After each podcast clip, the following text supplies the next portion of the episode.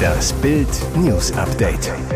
Es ist Donnerstag, der 27. Oktober und das sind die Bild Topmeldungen. Beweisfoto für schmutzige Bombe als Kreml-Lüge entlarvt. Iran-Aktivistin Masi Alinejad, Baerbock könnte helfen, wenn sie wirklich will. Reis kauft sich für Schalke frei. Atomvorwürfe gegen die Ukraine, Beweisfoto für schmutzige Bombe als Kreml-Lüge entlarvt.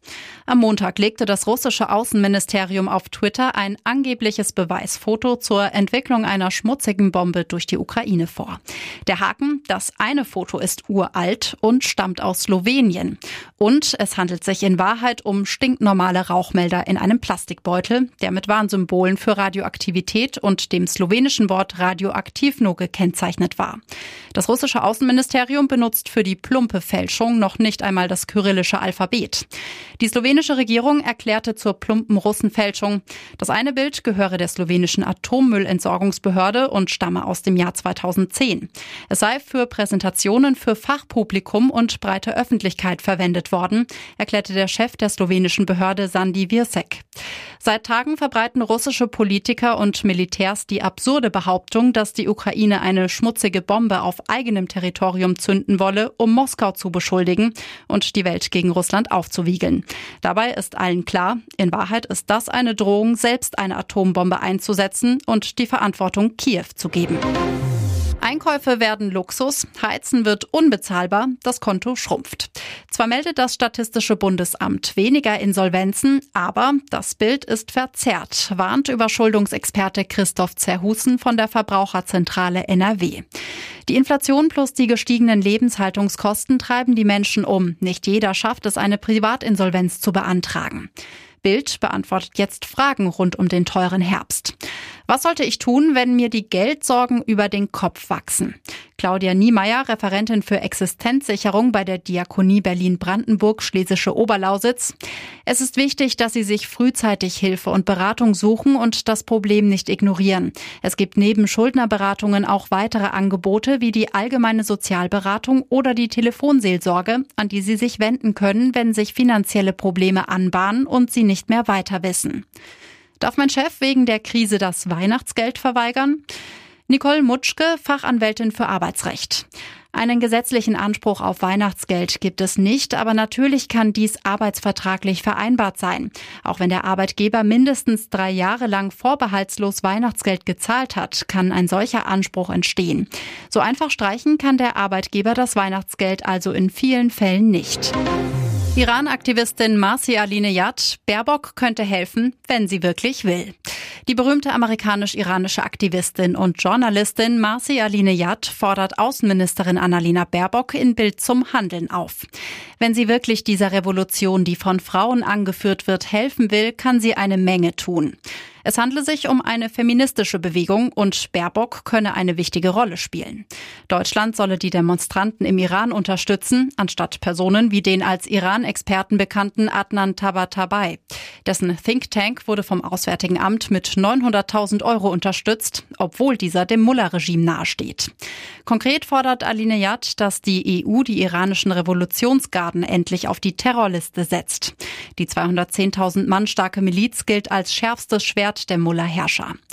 Stellvertretend für Millionen von Iranern fordern wir die Außenministerin dazu auf, sich an die Seite des Irans zu stellen und nicht an die Seite der Islamischen Republik, indem sie die Diplomaten aus Deutschland rauswirft und das Islamische Zentrum in Hamburg schließt. Die Proteste gegen das iranische Regime am Wochenende in Berlin mit über 80.000 Teilnehmenden, die größte Anti-Mullah-Demo außerhalb des Irans, bezeichnet Alinejad als wichtiges Zeichen. Paul Newmans Tochter öffnet Familienfotoalbum. Er war Superman für uns. Für Millionen war er Mr. Blue Eyes, ein Sexsymbol mit stahlblauen Augen. Für seine jüngste Tochter Claire ist Paul Newman bis heute Superman.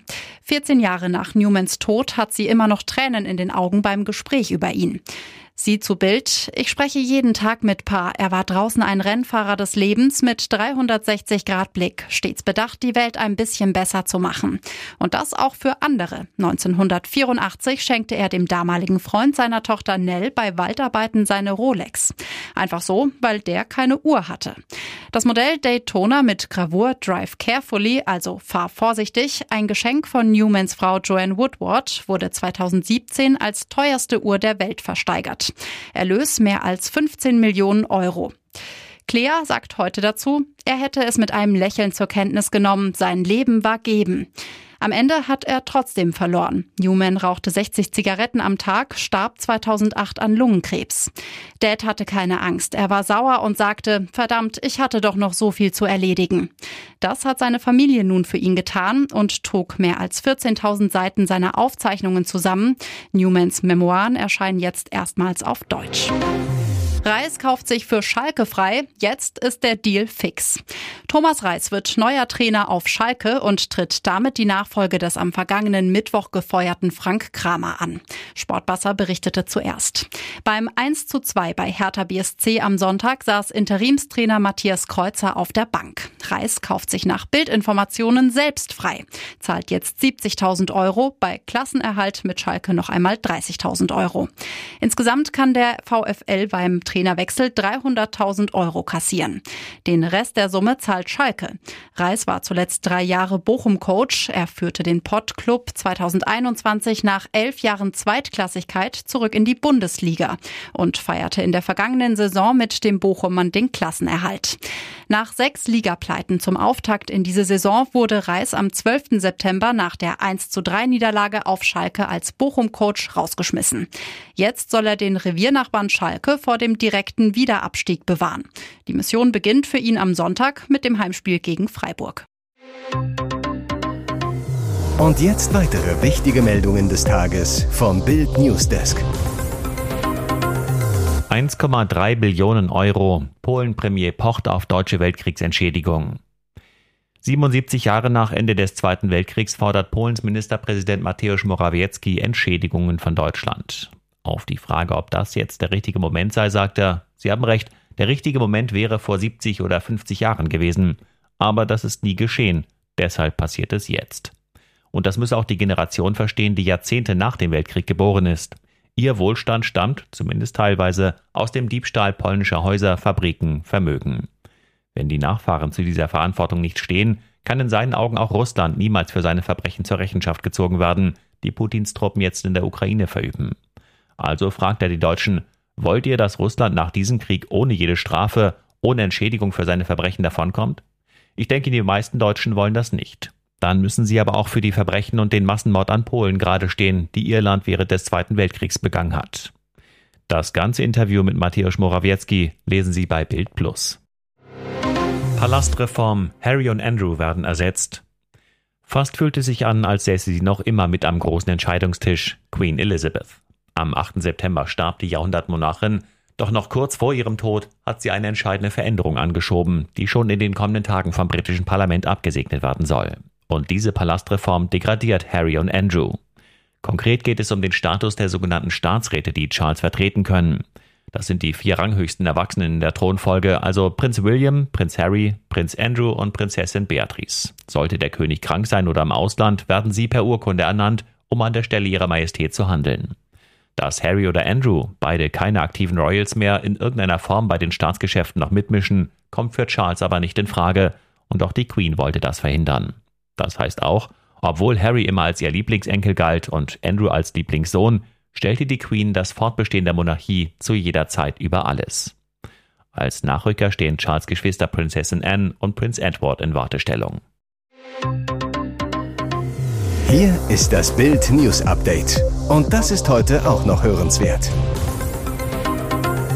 Das Milliardenduell der roten Jungbullen. Wer wird mal der neue Bullenboss? Nach dem Tod von Red Bull-Oberhaupt Dietrich Mateschitz tobt ein Krieg um den Chefsessel bei dem Dosenimperium. Zwei Jungbullen stehen bereit, aber nur einer kann es machen. Mateschitz baute seinen Sohn Mark zum Nachfolger auf, installierte ihn fest im Unternehmen, ein Konzernmitarbeiter zu Bild. Er ist bodenständig, immer sehr freundlich, trägt am liebsten Jeans, Hemd und Turnschuhe. Außerdem liebt er das Fliegen und schnelle Autos, muss er vom Vater geerbt haben. Aber die thailändischen Mehrheitseigner bei Red Bull werden ihn nicht als Chef akzeptieren. Die Familie hat einen eigenen Nachfolger, Vojarut Jovidja. Problem sein Image. Vojarut raste 2012 betrunken einen Motorradpolizisten in Bangkok tot. Sein Spitzname Red Bull Killer. Wie geht das Ganze aus? Der Red Bull Mitarbeiter. Die Thais haben schon seit Jahren ein geheimes Management-Team aufgebaut. Wir warten darauf, dass sie ihren ersten Zug machen.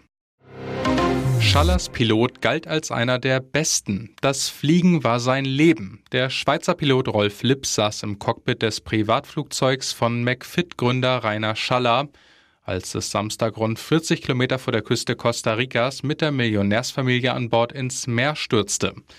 Bild erreicht seine Tochter am Telefon. Es ist komplett surreal, sagt Aida Lips, die mit ihrem Vater in der Schweiz bis vor einem Jahr eine Weinkellerei betrieb. Als ihr Vater 66 wurde, widmete er sich nur noch seinem Hauptberuf, dem Fliegen. Lips war als Pilot bei Schaller angestellt, er galt als hervorragender Pilot und war außerdem als Flugausbilder sowie Experte bei den Prüfungen für Piloten und Ausbilder beim Bundesamt für Zivilluftfahrt tätig. Bisher wurden von den sechs Insassen des Flugzeugs nur die Leichen eines Kindes und eines Mannes geborgen. Sie wurden noch immer nicht identifiziert. Seine Tochter, die 2012 bereits ihre Mutter an den Krebs verlor, ich hätte gerne etwas, um zu trauern. Weitere spannende Nachrichten, Interviews, Live-Schalten und Hintergründe hört ihr mit Bild TV Audio. Unser Fernsehsignal gibt es als Stream zum Hören über TuneIn und die TuneIn-App auf mehr als 200 Plattformen, Smart Speakern und vernetzten Geräten.